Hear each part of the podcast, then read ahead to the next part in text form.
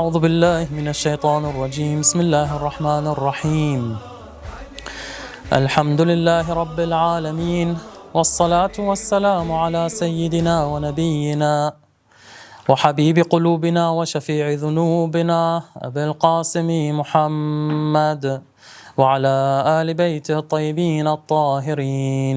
اللهم صل على محمد وآل محمد. قال الله تعالى في محكم كتابه الكريم بسم الله الرحمن الرحيم. ولا تحسبن الذين قتلوا في سبيل الله أمواتا بل أحياء عند ربهم يرزقون.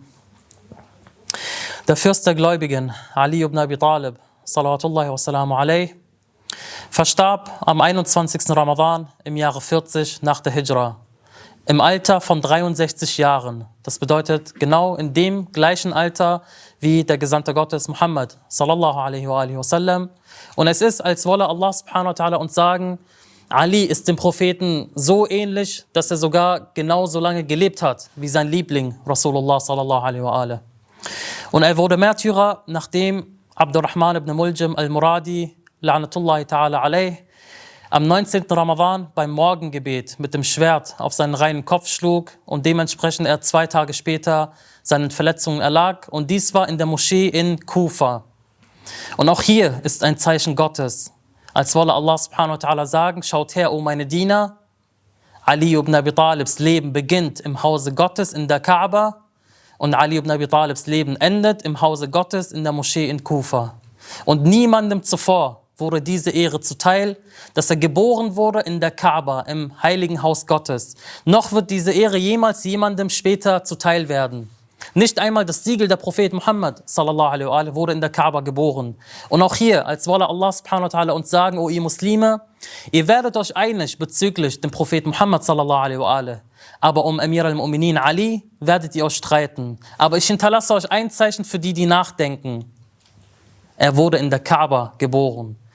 Wie viele Muslime ihn auch hassen und bekämpfen und ihn anfeinden werden, sie werden gezwungen sein, fünfmal am Tag mindestens sich der Kaaba zu richten und ihr Gebet zu verrichten. An dem Ort, an dem der Fürst der Gläubigen Ali a.s. geboren wurde. Und so verewigte Allah subhanahu wa ta'ala das Gedenken Alis a.s. zum einen die einzige Person, der einzige Mensch, der in der Kaaba geboren wurde und zum anderen dass wir ihnen im Gebet auch unsere Segenswünsche senden, indem wir sagen, Allahumma salli ala Muhammad wa ali Muhammad. Und es herrscht Konsens zwischen den Muslimen, seien es Schiiten oder Sunniten, dass das Gebet nicht gültig ist, wenn wir nicht im Gebet sagen, Allahumma salli ala Muhammad wa ali Muhammad. Und Ali ibn Abi Talib ist ohne Zweifel von Al Muhammad salam. Zum einen der Cousin des Propheten sallallahu alaihi wa zum anderen der Ehemann seiner Tochter Fatima Zahra alaihi salam das gesamte Leben, wenn wir wirklich uns das gesamte Leben anschauen von Imam Amir al-Mu'minin a.s., sehen wir ein einziges Gottesdienst, umschlungen im Hause Gottes. Ah, der Anfang ist das Haus Gottes, das Ende ist das Haus Gottes und mittendrin ist purer Gottesdienst. Wir sehen hervorragende Eigenschaften bei Imam Amir al-Mu'minin, die wir in keinem anderen Lebewesen außer Rasulullah sallallahu alaihi finden. Ich habe so viele Eigenschaften aufgeschrieben, aber ich habe gesehen, wenn ich all diese Eigenschaften aufzähle, werden wir heute nicht fertig. Wenn wir uns seinen, seinen Mut und seine Stärke ansehen, der einzige Unbezwungene im Krieg. Keiner kann behaupten, dass er Ali ibn Abi Talib in einem Kampf bezwungen hat. Niemand. Kein Kampf konnte, hat Ali ibn Abi Talib in seinem Leben verloren. Wir sehen die Schlachten, war er der Erste, der diese Schlachten und die Muslime zum Sieg geführt hat. In Uhud, in Badr, in Uhud, in Khaybar, in Khandaq, in Dhat Salasil, in Hunayn. All diese Schlachten gewann Amir al-Mu'minin Er schlief im Bett des Gesandten Gottes sallallahu alaihi wa in der Nacht der Auswanderung und war damit bereit, sein Leben zu opfern. Obwohl er wusste, dass Attentäter kamen, um den Propheten zu töten, hat er sich in das Bett des Propheten gelegt. Schon als Kind war er an der Seite des, des Propheten sallallahu alaihi wa und hat ihn vor den Kindern beschützt, die ihn mit Steinen beworfen haben. Und gegen Ende wich er keine Sekunde von vom Gesandten Gottes Muhammad sallallahu alaihi wa sallam. Er war derjenige, der Amr ibn Abdul erschlagen hat, derjenige, von dem die Muslime gezittert haben vor Angst. Wir haben das alles in dieser Vortragsreihe erwähnt, als der Prophet ihn fragte, wer tritt an gegen Amr und ich verspreche ihm das Paradies. Die Muslime haben gezittert. Keiner trat hervor, außer Ali ibn Abi Talib a.s. dreimal, sodass der Prophet sagte, dies ist, der gesamte Glaube ging hinaus gegen den gesamten Unglauben. Der Schlag Alis am Tage von Khandaq ist vorzüglicher als der Gottesdienst der zwei Gewichtigen, also der Menschheit und der Djinn. Wer hat solche Vorzüge? Das heißt, wenn wir uns den Bereich Mut und Stärke ansehen, sehen wir, dass Ali ibn Abi Talib unbezwungen ist im Kampf, ungeschlagen ist im Kampf. Normalerweise aber, wenn wir uns eine starke Persönlichkeit anschauen, die stark ist, ein Krieger, ist sein spiritueller Aspekt eher gering. Öfters ist es so, entweder jemand ist spirituell, ein Denker, ein Dichter und so weiter, dafür ist er nicht stark im Kampf. Oder aber er ist stark, er ist ein Krieger, er ist unbezwungen, dafür ist er nicht spirituell. Emir al-Mu'minin vereint beide Eigenschaften. Zum einen unbezwungen im Kampf, zum anderen, wenn wir uns seine spirituelle Seite ansehen, kommt niemand diesem näher. Nicht einmal sein Enkel Imam Zainul Abidin a.s., der bekannt ist und als Zierde der Gottesdiener gilt. Selbst wenn wir ihn befragen, wie stehst du zu, zum Gottesdienst deines Großvaters? Er sagt, wo ist mein Gottesdienst und wo ist der Gottesdienst meines Großvaters Ali ibn Abi Talib a.s. Hinterlassen hat er uns zahlreiche Bittgebete. Viele Geschichten, die wir auch im Laufe dieser Vortragsreihe erwähnt haben oder damals, wie wir sehen, wie Ali ibn Abi Talib das Gebet verrichtet hat. Und eine sehr bekannte Geschichte über Abu Darda, einer der Gefährten, der eines Tages rennend kam zum Hause von Fatima und klopfte und klopfte und sagte, oh Fatima, oh Tochter des Gesandten Gottes, eile herbei, dein Mann ist tot. Sie fragte, wie, was ist passiert, was ist los? Er sagte, wir waren am Beten wir waren mit dem Fürsten der Gläubigen am Beten, wir haben unsere Gebete verrichtet, auch er hat gebetet, er hat geweint und plötzlich ist er tot umgefallen. Sagte Abu Darda, beruhige dich, hab keine Sorge, er lebt. Das ist der normale Zustand von Ali, wenn er im Gebet steht, dass er in Ohnmacht fällt. Fatima Zara war daran gewöhnt. Wenn Ali ibn Abi Talib im Gebet steht, dass er in Ohnmacht fällt vor Ehrfurcht vor Allah subhanahu wa ta'ala, weil er bewusst, weil er sich bewusst gemacht hat, vor wem er da steht. Im Vergleich zu uns, dass wir das Gebet so schnell wie möglich hinter uns bringen wollen, damit wir essen gehen, damit wir spielen können, damit wir sonst irgendwas machen können. Das Essen ist fertig. Warte, warte, ich mache schnell das Gebet, dann komme ich zum Essen. Amir al-Mu'minin ist regelmäßig in Ohnmacht gefallen aufgrund der Ehrfurcht gegenüber Allah subhanahu wa ta'ala. Und genauso auch seine Enkel, die Imame der Ahlul Bayt salam, dass sie beim Wudu blass angelaufen sind. Und als man sie gefragt hat, wieso, was ist passiert, haben sie gesagt, wisst ihr denn nicht, vor wem wir gleich stehen werden? Oder aber einmal jemand, der ein Pfeil auf Imam Emir al-Mu'minin geschossen hat. Er war in einem Zelt und eine Kerze war an. Er sah nur noch einen Schatten. Und er hat einen Pfeil auf diesen Schatten geworfen. Der Pfeil kam, blieb stecken, hat sich aber nicht bewegt. Er dachte, es ist ein Baumstamm oder irgendwie sowas ähnliches. Er hat nochmal geschossen, wieder ein Pfeil, traf, niemand hat sich bewegt. Und später stellte sich raus, der Imam war im Gebet und hat nicht einmal gespürt, dass ein Pfeil seinen Körper durchdrungen hat. Oder worüber soll ich noch reden? Dass die Wunden von Ali ibn Abi Talib nur dann verarztet wurden, wenn er im Gebet stand, weil er dann nichts gespürt hat. Das heißt, wenn wir sagen, das Gebet ist die Himmelfahrt des Gläubigen, Ali ibn Abi Talib hat dies perfektioniert. Er hat diese Himmelfahrt perfektioniert, sodass seine Seele wirklich nicht mehr in seinem Körper war, sondern bei Allah subhanahu wa ta'ala in anderen Sphären war. Das war der spirituelle Aspekt von Imam Amir al-Mu'minin a.s. Oder seine Bittgebete, was er uns alles hinterlassen hat. Darüber haben wir letzte Woche ausführlich gesprochen. Dua Kumail, Dua Sabah, Dua al-Mashlul. Worte, die er uns beigebracht hat, wie wir Allah subhanahu wa ta'ala anflehen. Und die uns gezeigt haben, wie er spricht, wenn er sich gegenüber Allah subhanahu wa ta'ala sieht. Wie, wie, beispielsweise in seinem Munajat, Munajat Amir al-Mu'minin, worin er sagt, Maulaya ya Maulay, Anta al-Maula wa ana al-Abd. Wahel yarhamul abda illa al-Maula. Das heißt, mein Herr, mein Herr, du bist der Herr und ich bin der Diener. Und wer ist es, der sich dem Diener erbarmt, außer, seinem, außer der Herr? Und er sagte, Maulaya, Maulaya, ja Maulaya, anta al-Khaliq wa ana al-Makhluq. Wahel yarhamul makhluqa illa al-Khaliq. Mein Herr, mein Herr, du bist der Schöpfer und ich bin das Geschöpf. Und wer erbarmt sich dem Geschöpf außer der Schöpfer? Maulaya, ja Maulaya, anta al-Qawiyyu wa ana al-Dha'if. Wahel yarhamul dha'ifa illa al-Qawi mein Herr, mein Herr, du bist der Starke und ich bin der Schwache. Und wer ist es, der sich dem Schwachen erbarmt, außer der Starke? Und viele weitere Aussagen, viele, ein unglaubliches Erbe, was der Imam a.s. uns hinterlassen hat bezüglich seiner Bittgebete. Oder seine Geduld. Wollen wir darüber reden, wie geduldig er war, als man ihn sein Recht nahm, als mehrere tausend Muslime bezeugt haben, dass er der Nachfahre oder Nachfolger des Gesandten Gottes sein soll und wie dieses Recht ihm gestohlen wurde und er dennoch geduldig blieb? Oder sollen wir über seine Geduld reden, als Fatima a.s. vor seinen Augen geschlagen wurde und er aus Liebe zum Islam sich zurückgenommen hat?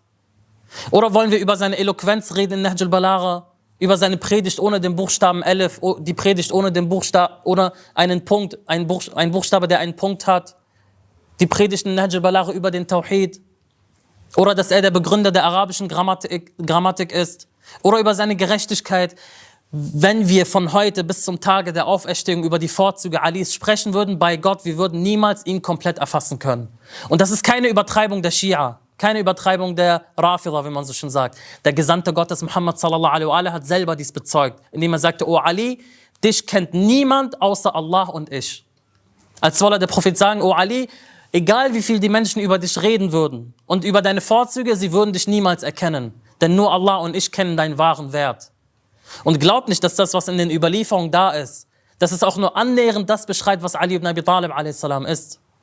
Wie der Prophet sagte, O Ali, hätte ich nicht Angst davor, dass die Menschen mit dir das tun, was die Christen mit Isa getan haben, so hätte ich heute eine Aussage über dich getätigt, sodass kein Volk an dir vorbeigeht, ohne dass sie den Staub unter deinen Füßen nehmen und Segen darin suchen. Als solle der Prophet sagen, oh Ali, das, was ich gerade erzähle, über dich, über deine Vorzüge, das, was an die Menschheit dringt, das ist nur ein Bruchteil von dem, was, du, was wirklich in dir steckt. Und diesen Bruchteil, wenn wir darüber reden, wirft man uns schon Schirk und Bid'a und Kufr und Vergötterung vor. Billah. Obwohl der Imam selber sagt, ja Maulai, ja Maulai, ja Maulai, anta al-Khaliq wa ana al-Makhluq. Du bist der Schöpfer und ich bin das Geschöpf. Wer vergöttert hier wen? Aber wir sagen, Ali ibn Abi Talib ist die Manifestation der Gottesfurcht, die Manifestation der Gerechtigkeit, der Dienerschaft Allah subhanahu wa ta'ala. Er ist der vollkommene Mensch. Und wie konnte er das sein? Weil er vom Siegel der Propheten sallallahu alaihi erzogen wurde. Weil Allah subhanahu wa ta'ala die Erziehung von Amir al-Mu'minin in keine Hand gelegt hat, außer in die Hand von seinem Liebling Rasulullah sallallahu alaihi wa. Und genauso hat Allah subhanahu wa ta'ala die Erziehung von Rasulullah in keine Hand gelegt, außer in die von Abu Talib. An all diejenigen, die sagen, Abu Talib ist als Kafir gestorben. Sie wollen die Sache gut machen und sagen, ja, Abu Talib, er kriegt die geringste Stufe des Höllenfeuers. Billah. Wobei wir Überlieferungen haben, die sagen, dass das Licht von Abu Talib unter anderem das Licht der anderen Geschöpfe am Tage der Auferstehung ausradieren wird. So erhaben ist Abu Talib. Das heißt, egal wie viel wir über Amir al-Mu'minin sprechen und diese 30, Vort, diese 30 Vorträge, die wir jetzt gemacht haben, glaubt nicht, dass es auch nur ein Bruchteil von dem gerecht wird, was Ali ibn Abi Talib a.s. ist. Aber wie der Prophet sagte, oder wie, wie ein Sprichwort, tut mir leid, wie ein Sprichwort sagt, ma la yudraku kullu, la yutraku kullu. Das heißt, was wir nicht alles erfassen können, so sollen wir es nicht komplett verlassen. Wir versuchen ein paar Sonnenstrahlen von dieser Erhabenheit mitzukriegen. So wie wenn wir nicht in die Sonne blicken können, wir halten unsere Hand davor und versuchen, einige Sonnenstrahlen wahrzunehmen. So machen wir es mit Amir al-Mu'minin, so machen wir es mit den Imamen, so machen wir es mit Rasulullah sallallahu alaihi wa alaihi. Trotz all diesen Vorzügen, trotz all dem, was Amir al-Mu'minin hat, dass niemand Fatima Zahra gerecht war, außer er. Dass er derjenige ist, der im Koran erwähnt wurde, als er den Ring gespendet hat. Dass er an Radir Khum, trotz all diesen Sachen, kommen die Muslime und entnehmen sein Recht, bekämpfen ihn. Bekämpfen seine Familie und trotzdem hat er sich in Geduld geübt. Und deswegen, wie wir gesagt haben letztes Mal, all diese Sachen, nachdem der Fürst der Gläubigen all dies erlebt hat, die Schlachten während seines Kalifats, ist er müde geworden. Er hatte keine Lust mehr auf diese Heuchelei der Menschen. Er hatte keine, keine, Kraft mehr, keine Kraft mehr für diese Menschen, die um ihn herum waren. Und so hatte er nur noch einen einzigen Wunsch, oh Allah, erlöse mich. Oh Allah, bring mich zu meinem Liebling, Rasulullah sallallahu alaihi wa sallam. Bring mich zu meinem Liebling, zu meiner liebsten Ehefrau Fatima a.s. Bring mich zu meinen Gefährten, diejenigen, die ich wirklich vermisse. Ali hat sich allein gefühlt. Rasulullah war weg, Fatima Zahra war weg, seine engsten Gefährten wurden alle getötet. Nur noch wenige waren da. Er hat sich allein gefühlt, er war der Welt überdrüssig. Und so hatte er nur noch den Wunsch, zu Allah subhanahu wa ta'ala zurückzukehren. Und Allah subhanahu wa ta'ala erfüllte ihm diesen Wunsch. Die Khawarij hatten immer noch eine Rechnung mit ihm offen. Das, was er mit ihnen in Nahrawan angerichtet hat, das wollten sie nicht auf sich sitzen lassen. Und so haben dann die Khawarij gesagt, okay, das, was mit uns gemacht wurde, wir müssen dagegen vorgehen. Amr ibn al-As und Muawiyah und Ali ibn Abi Talib sollen getötet werden. Amr ibn al-As soll getötet werden durch Amr bin Sa'id. Muawiyah soll getötet werden durch Bukar Tamimi und Ali ibn Abi Talib soll getötet werden durch Abdurrahman ibn Muljam. Und der Gesandte Gottes Muhammad sallallahu alaihi wa alaihi prophezeite Amir al-Mu'minin a.s., dass er getötet wird. Und er machte eine Parallele er, mach, er, er führte die Geschichte des Propheten Saleh auf als Parallele. Er sagte einmal zu Ali, O Ali, wer sind die Schlimmsten von den Ersten? Und er sagte, Allah und sein Gesandter wissen es am besten. Er sagte, O Ali, der Schlimmste von den Ersten ist derjenige, der das Zeichen von Saleh getötet hat, die Kamelstute von Saleh getötet hat. Was war der Hintergrund? Die Geschichte des Propheten Saleh kennt vielleicht einige. Der Prophet Saleh wurde zum Volk Thamud gesandt. Und er verweilte unter ihnen ungefähr 120 Jahre. Und er hat sie zur Religion Gottes eingeladen, zur Einheit Gottes eingeladen, aber sie haben dies nicht akzeptiert. Sie haben dies nicht akzeptiert. Also hat der Prophet Saleh gesagt, okay, so lange lade ich euch zur Religion Gottes ein und ihr habt bis jetzt immer noch nicht, ähm, ihr habt bis jetzt immer noch nicht ähm, der, der Religion Gottes gefolgt. So lasst uns einen Deal machen. Sagt, okay, was, was soll es sein? Sagten, wir treffen uns, ihr fragt eure Götzen um etwas, wir schauen, ob es erledigt wird, ob es gemacht wird und ich frage meinen Gott etwas und wir schauen, ob es erfüllt wird. 60 Leute aus dem Volk von Thamud kamen. Sie haben gesagt, okay, der Prophet Salih hat etwas verlangt, die, die Götzen sollen dies machen. Sie haben die Götzen angefleht, haben sich in Erde äh, geworfen und geweint und, oh Götze, beantworte, beantworte, mach, mach, nichts ist passiert. Dann haben sie gesagt, okay, Prophet Saleh, jetzt bist du dran, wir fordern von dir. Sie sind zu einem Berg gegangen, ein großer, riesiger Berg. Und sie haben gesagt, wir möchten, dass du deinen Herren darum bittest, dass von diesem Berg eine Kamelstute kommt. Er sagte, ich warne euch, ich kann das machen. Wenn die Kamelstute aber kommt und ihr nicht an Allah und, sein, und Allah glaubt, dann werdet ihr eine große Bestrafung bekommen, weil dann ist die Hujja da, dann ist das Zeichen Gottes da. Wenn ihr dann nicht glaubt, werdet ihr eine gewaltige Strafe erleiden. Sie sagten, ja, nein, wenn es kommt, werden wir definitiv glauben.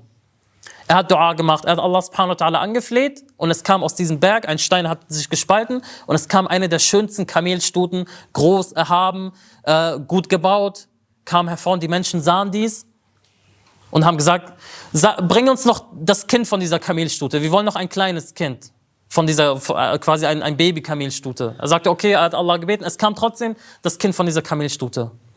Von diesen 60 54 haben gesagt, du bist ein Zauberer, wir glauben nicht.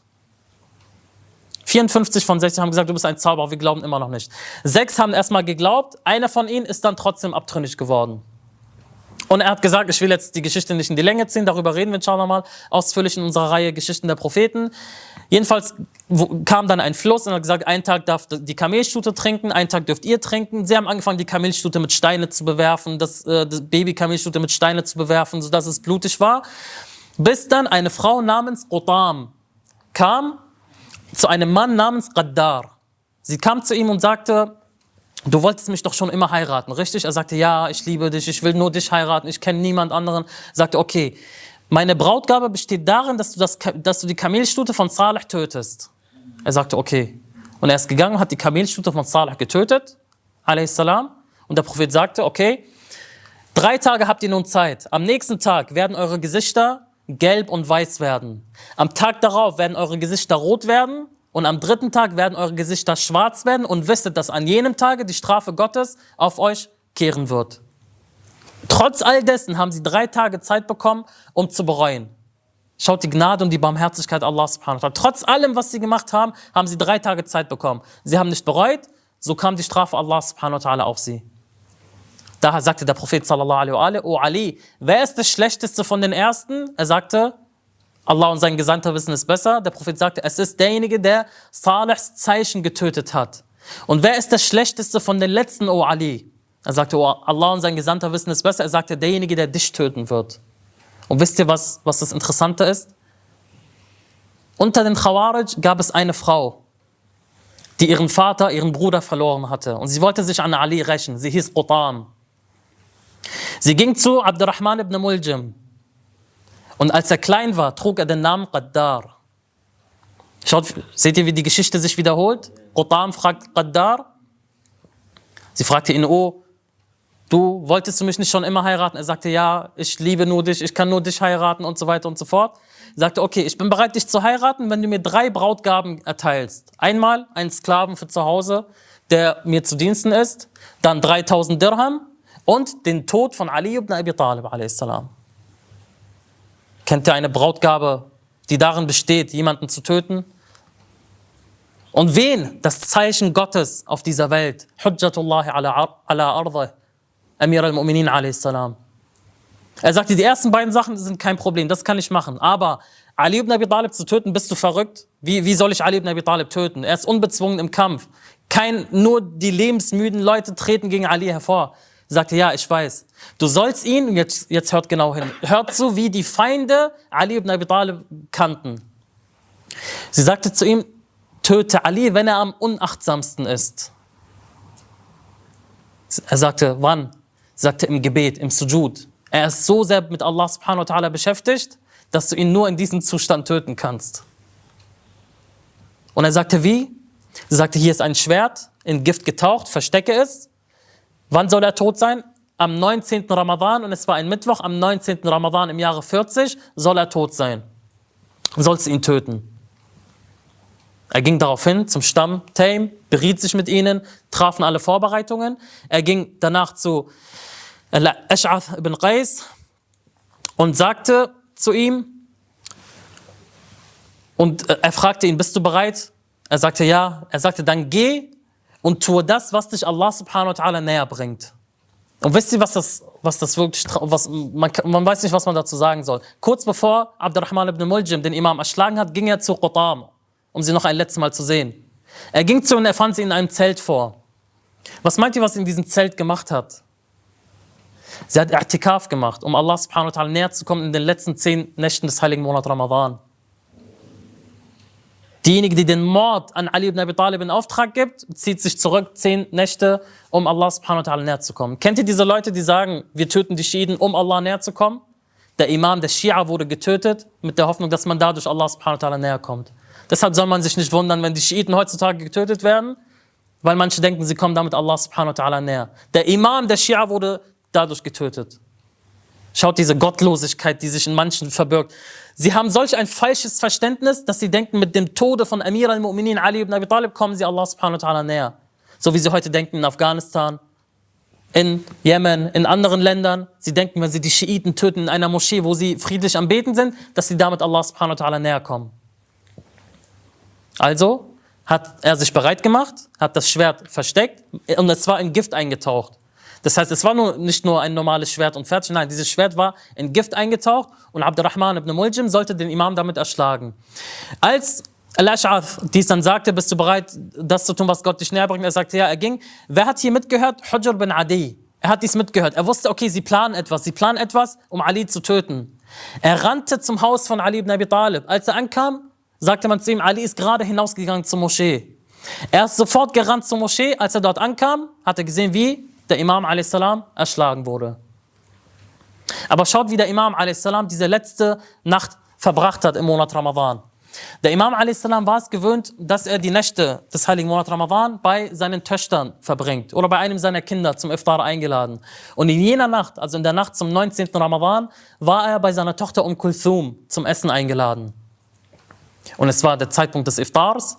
Sie kam, hat, auf dem, hat den Tisch gedeckt und er war der Khalif der Muslime, der Herrscher der Muslime, der Zugang hatte zu all, all den Mitteln, welche dem islamischen Staat gebührten. Der Tisch wurde gedeckt. Was, was stand auf dem Tisch? Ein Stück trockenes Brot, Salz und Milch, die schon ein bisschen alt war und säuerlich war. Der Imam a.s. setzte sich hin und drehte sich zu seiner Tochter um Kulthum. Er sagte, meine Tochter, seit wann hast du deinen Vater gesehen, dass er an solch einem reichen Tisch sitzt, mit so viel, mit, mit zwei wertvollen Nahrungsmitteln? sagte, oh mein Vater, das ist nur etwas Milch, etwas, ähm, etwas Brot, etwas Salz. Er sagte, nein, nein, ich habe Angst, dass ich dadurch meinem Liebling Rasulullah nicht folge. Entferne eines dieser Sachen. Sie kam und wollte das Salz nehmen. Er sagte, nein, nein, nimm diese Milch. So hatte sein Fasten gebrochen, der Fürst der Gläubigen, mit einem Stück trockenen Brot, Salz und er trank Wasser dazu. Das war der Iftar des Fürsten der Gläubigen, a.s. Diese Nacht verbrachte er mit dem Gebet, mit der Rezitation des Heiligen Korans und er schlief kurz ein, wachte auf, ging hinaus, schaute zu den Sternen und sagte, hier, hier, Wallah, Rasulullah sallallahu alaihi wa Er sagte bei Allah, dies ist die Nacht, die mir der Gesandte Gottes prophezeit hat. Dies ist die Nacht meines Todes. Um Kulthum, Vater, wenn das so ist, trete nicht hinaus, geh nicht hinfort. Er sagte, meine Tochter, es gibt keine Heilung gegen den Tod. Er sagte, wirklich was sehr interessantes, er sagte, dein Vater hatte noch nie Angst gespürt, weder in den Kriegen, noch in den Kämpfen, noch sonst irgendwas, aber in dieser Nacht tritt eine gewisse Ehrfurcht in meinem Herzen, es ist die Ehrfurcht vor dem Tod. Sagte mein Vater, wenn das so ist, dann bleib zu Hause, geh nicht hinfort. Er sagte, es gibt keine Heilung vor dem Tod. Die Geschichte kennen sicherlich einige, die wird im Monat Ramadan alljährlich erzählt. Er ging hinaus, die Vögel, die sie hatten, kamen und drängten den Imam a.s. nach hinten. Er sagte Schreie, denen weinende Rufe folgen werden. Er wollte die Tür aufmachen, die Tür öffnete sich nicht, als wolle sie den Imam nicht hinauslassen und zur Moschee gehen. Sein Gürtel hat sich geöffnet. Er sagte, oh Ali, schnalle den Gürtel des Todes. Bis er dann hinausging zum Moschee von Kufa und er sah die Menschen noch am Schlafen. Er sagte, As-Salah, As-Salah, Yarhamukumullah, das Gebet, das Gebet, möge Allah euch erbarmen. Er stand er lief hoch zu der Moschee und rezitierte zum letzten Mal den Adhan. Ein letztes Mal, wo die Muslime den, die reine Stimme des Fürsten der Gläubigen a.s. hören konnten. Er rezitierte den Adhan, ging nach unten, machte quasi die Kerzen an, weckte die Leute zum Gebet und er kam zum verfluchten Abdurrahman ibn Muljam und er schlief auf seinem Bauch.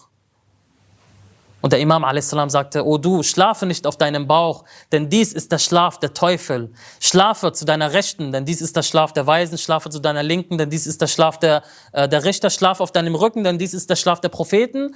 Und Abdurrahman ibn Muljim stand auf, sichtlich nervös, ängstlich. Er dachte, er weiß, was, was, dass der Imam davon Bescheid weiß. Und der Imam wusste natürlich, er sagte bei Allah, wenn ich könnte, würde ich dir über das berichten, was du vorhast, womit der Himmel auf die Erde einstürzen würde.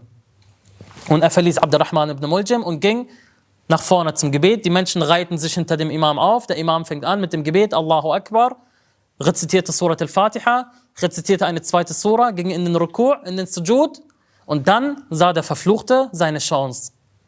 Das ist der Augenblick, wo Ali ibn Abi Talib an, am unachtsamsten ist. Wenn ich ihn nicht jetzt erwische, dann bin ich nicht imstande, Ali ibn Abi Talib zu besiegen. Schaut, was für Feiglinge das waren die nicht imstande waren, Ali zu besiegen im Kampf, nur im Gebet. Er nahm sein Schwert, kam und schlug ihn mit voller Wucht genau an der Stelle, wo, wo Amr ibn Wud ihn am Tage von äh, äh, Khandaq erschlagen hatte. Weil dort hatte der Imam noch eine, noch, da war eine Schwachstelle an seinem Kopf und er wusste dies. Deswegen musste er ihn an dieser Stelle treffen. Er hatte nur einen Versuch, er wusste, einen Versuch. Wenn er den Imam damit nicht tötet, dann wird er es nicht schaffen. Er traf ihn genau an dieser Stelle. Was sagte der Imam? Ah, mein Kopf, aua, das tut weh, ich wurde erschlagen. Er sagte, Fustu Rabbil Kaaba. Es ist, als hätte ihn jemand erlöst von seinen Qualen und von seinen Schmerzen, von dieser Dunya. Er sagte, Fustu Rabbil Kaaba, ich bin siegreich beim Herrn der Kaaba. Er sagte, endlich folge ich nun. Mit diesem Schlag wurde ich erlöst von dieser Dunya, von der Heuchelei der Menschen, von diesen Erschwernissen dieser Welt. Ich sehe, wie sie sich um jede Kleinigkeit streiten, sich totschlagen, sich bekriegen wegen Lappalien, wegen dieser Dunya. Endlich, danke Allah, du hast mich erlöst. Ich bin siegreich beim Herrn der Kaaba. Die Menschen schrien und ein Ruf war zu vernehmen von Jibrail, a.s. تهدمت والله أركان الهدى وانفصمت العروة الوثقى قتل علي المرتضى قتل وصي رسول الله صلى الله عليه وآله Der Knoten des Glaubens hat sich gelöst. Die, die Säulen der Religion sind eingestürzt durch den Tod von Ali ibn Abi Talib a.s. Man fasste den verfluchten Abdurrahman ibn Muljam. Imam al-Hassan fasste ihn. Und schaut, was der Imam in diesem Zustand, was, was sagt der Imam? Foltert ihn nicht. Gebt ihm von dem zu essen und zu trinken, was ihr esst und trinkt. Seine Gedanken waren bei ihm, bei Abdurrahman ibn Muljam. Keiner soll ihn foltern, denn ich hörte den Gesandten Gottes sagen, foltert nicht und sei es ein streunender Hund. Gebt ihm von dem zu essen und zu trinken, was ihr esst und trinkt, nicht etwas Minderwertigeres. Man nahm den Imam, a.s., man wollte ihn nach Hause tragen. Der Imam sagte, nein, nein, haltet mich aufrecht, haltet mich aufrecht. Man sagte, wieso, oh Ali? Er sagte, ich sehe Zainab da hinten. Ich will nicht, dass sie mich in einem Zustand sieht, sodass ihr Herz gebrochen wird. Er sagte, haltet mich aufrecht, damit Zainab keine Angst kriegt, nicht, dass sie mich liegend sieht oder sonst irgendwas, dass ich wenigstens auf meinen Füßen, auf meinen Beinen laufe, dass sie nicht so, solch einen Schrecken bekommt. Man brachte den Imam nach Hause, man, trug, man brachte ihn also von, von der Moschee von Kufa zu ihm nach Hause und dort lag er. Und dort sagte er sein bekanntes Testament auf. Und dieses Testament, jeder, der sich ein Liebender von Ali nennt, der muss dieses Testament kennen. Niemand kann sich von der Schia von Ali nennen, ohne dass er dieses Testament kennt und dass er dementsprechend und danach handelt. Die Leute brachten ihn, sie legten ihn hin, Ärzte kamen, äh, pflegten seine Wunde. Die Überlieferungen berichten, 400 Waisenkinder waren um das Haus des Imams, Imams versammelt. Sie alle hatten einen Becher Milch dabei, weil die Ärzte gesagt haben, er darf nur Milch trinken, weil das gut für ihn ist. 400 Waisenkinder waren da. Die Menschen waren überrascht. Wo kommen diese Kinder her? Und keiner wusste, dass Ali ibn Abi Talib nachts im Geheimen sich um diese Kinder gekümmert hat, ohne dass jemand es wusste. 400 Kinder waren da, die Ärzte kamen, der Arzt kam, hat seine Wunde untersucht, er sagte, O Fürst der Gläubigen, sprich dein, de, sprich dein Testament, der Feind Gottes ist bis zu deinem Kopf, bis zu deinem Gehirn quasi vorgedrungen mit dem Schlag. Und er versammelte seine Ahlul Bayt bei sich. Er verabschiedete jeden einzelnen von ihnen. Zu seinen Söhnen, die, außer, äh, die nicht von Fatima waren, sagte er, auf, dass ihr euch auf keinen Fall den Söhnen Fatimas widersetzt. Und dann sprach er, und ich gehe mal dieses Testament durch, weil das wirklich sehr, sehr wichtig ist und speziell jetzt ähm, müssen wir auf jeden Fall nochmal in Erinnerung rufen, was die Werte von Ali ibn Abi Talib a.s. waren. Das heißt, Muhammad ibn, Muhammad ibn al-Hanafiya, einer der Söhne von Imam Amir al-Mu'minin berichtet, dass das Gift bis zu den Füßen seines Vaters vorgedrungen war, weshalb seine Füße errötet waren. Und er sagte selber, es schmerzte uns, unseren Vater in diesem Zustand zu sehen. Und der Imam in diesem Zustand sagte, fragt mich, Saluni, qabla an tafriduni, fragt mich, bevor ihr mich verliert. Doch verkürzt eure Fragen aufgrund der Tra Tragödie eures Imams. Und dann sagte er, oh Allah, segne mich im Tod. Und dann sagte er, oh, oh Tochter, er sagte zu Um Kulthum, oh Tochter, ich sah deinen Großvater, den Gesandten Allahs, der sagte, oh Ali, du bist in den letzten zehn Tagen des Monats Ramadan bei uns. In solch einer Nacht versammelte, versammelten sich die Söhne und Töchter des Imams, wobei Hassan und Hussein am meisten geweint haben. Hussein war am Weinen und sagte, O Vater, wen haben wir nach dir? Kein Tag ist wie deiner, außer der Tag des Gesandten Allahs. Vater, durch dich habe ich das Weinen gelernt. Es schmerzt mich, dich so zu sehen. Und da tröstete der Imam a.s. seinen Sohn Al-Hussein und sagte, O Sohn, möge Allah dir die Geduld geben und dich standhaft machen und dir und deinen Geschwistern großen Lohn geben. Und dann kamen die Töchter des, des Gesandten Gottes, die Töchter von Imam Amir al-Mu'minin, sie alle haben sich von ihm verabschiedet. Muhammad ibn al-Hanafi erzählt, als die Nacht des 21. Ramadan eintraf, versammelte er seine Söhne und die Ahl Bayt und verabschiedete jeden einzelnen von ihnen. Dann sagte er, Allah ist euer Beschützer und er ist der be beste Beschützer. Dann beauftragte er sie an ihrer Religion festzuhalten, wobei das Gift sich immer mehr in seinem Körper verbreitete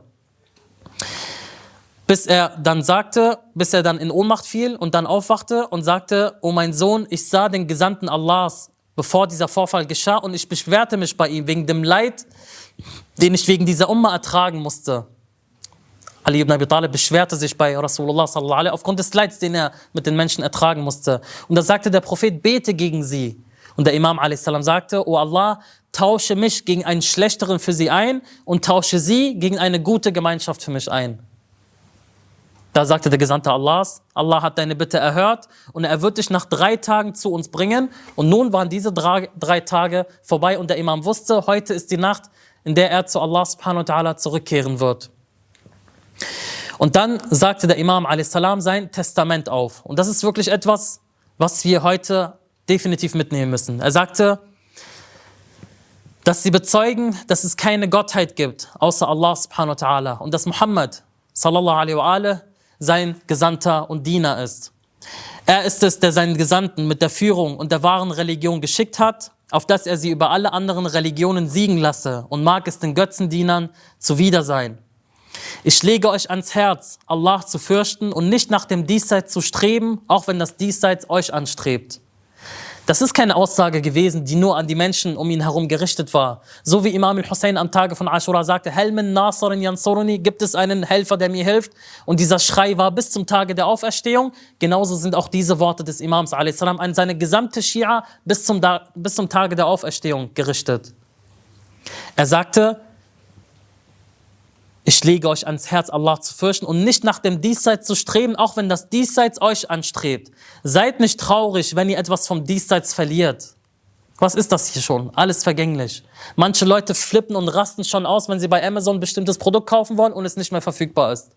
Wenn ein Autokauf, ein Autovertrag nicht mehr zustande kommt, beispielsweise, ein Auto, was sie sich gewünscht haben, es kommt nicht zustande, sie flippen aus.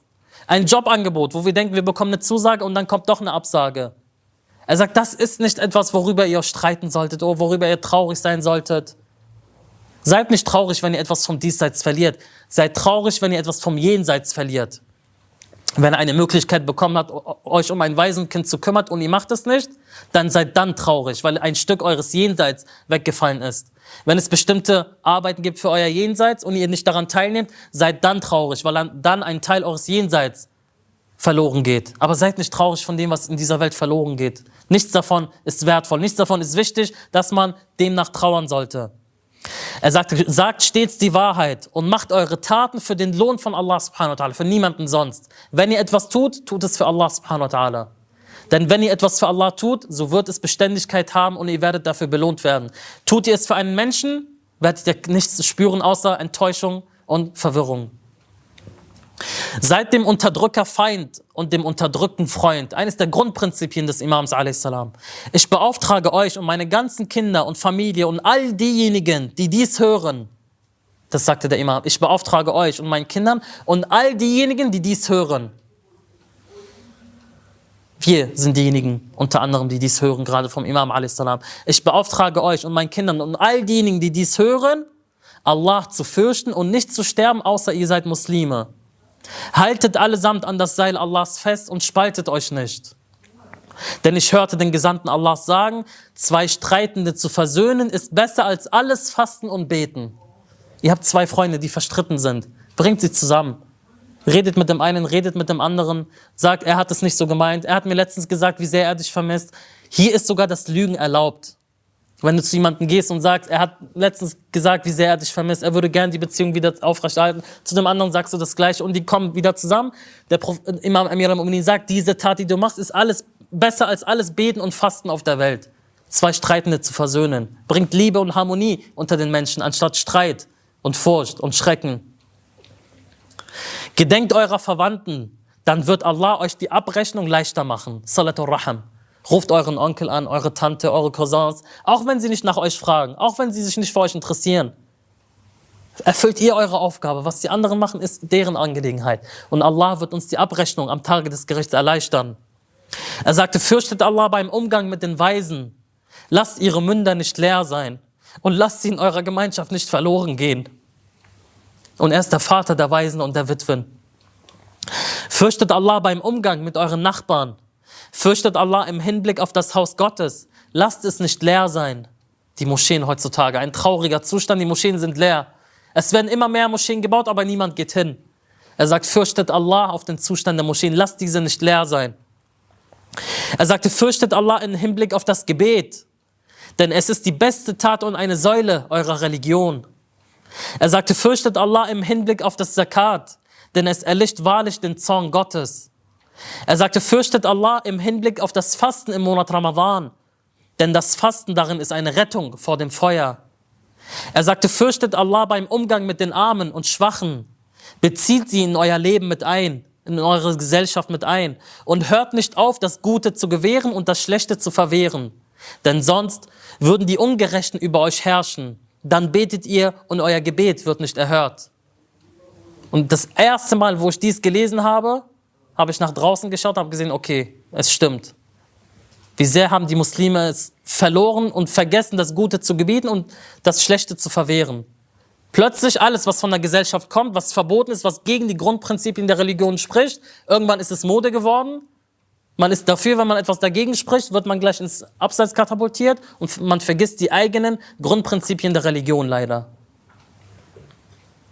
Allah schütze euch und euren Propheten und ich verabschiede euch den besten Abschied und sende euch den Frieden und die Barmherzigkeit und den Segen Allahs. Und er sagte, O ihr Söhne Abdul Muttalibs, nicht, dass ihr nach meinem Tod das Blut der Muslime vergießt, damit begründet, indem ihr sagt, der Fürst der Gläubigen wurde ermordet. Tötet niemanden außer meinen Mörder. Sie seht, wenn ich durch diesen Schlag hier sterbe, dann schlagt ihn ebenfalls mit nur einem Schlag. Foltert ihn nicht, denn ich hörte den Gesandten Allah sagen, foltert nicht und sei es ein streunender Hund.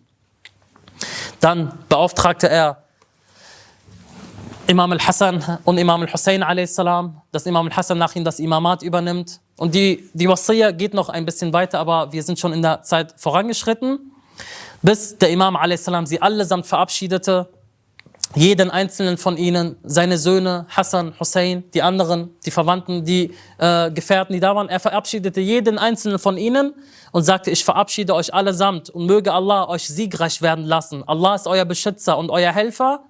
Dann sagte er, der Friede sei mit euch, ihr Botschafter meines Herrn. Und dann lockerte er, wie die Überlieferung sagt, er lockerte seine Hände, er lockerte seine Füße, er sprach die beiden Bezeugungen, die letzten Worte des Imams waren, Ashhadu an la ilaha illallah wa ashhadu anna Muhammadan Rasulullah sallallahu alaihi wa alihi wasallam.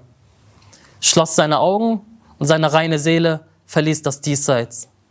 Und die Menschen schrien natürlich und weinten und warfen sich auf den Leichnam des Fürsten der Gläubigen, salam. Und dies war der 21. Ramadan im Jahre 40 nach der Hijra, die zweite Laylatul Qadr. Imam al-Hassan war damit beauftragt, den reinen Leichnam des, seines Vaters zu waschen, ihn mit, mit dem Käffern zu umhüllen, mit dem Leichentuch zu umhüllen. Und es war eines der Leichentücher, was Jibrail a.s. zum Gesandten Gottes sallallahu alaihi gebracht hat, als Khadija a.s. verstarb.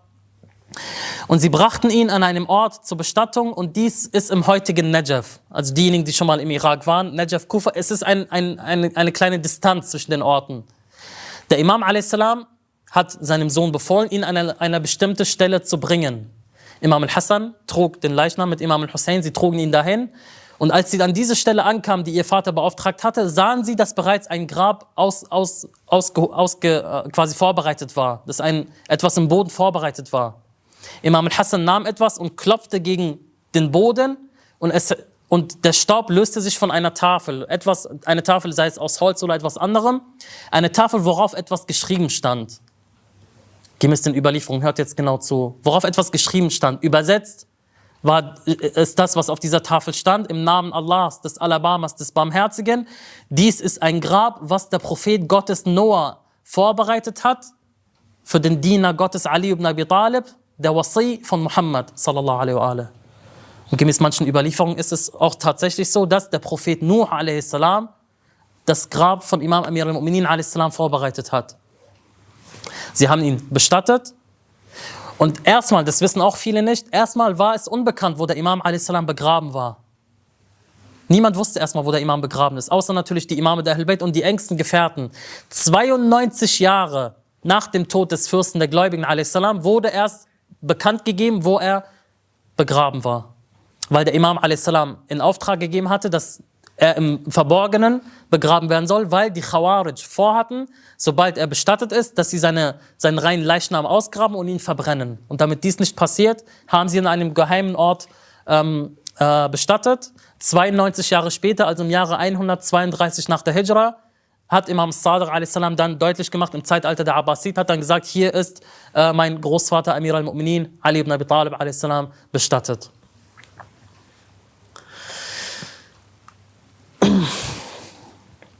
Wir sehen also, 30 Vorträge haben wir nun über Imam Amir al-Mu'minin a.s. gesprochen.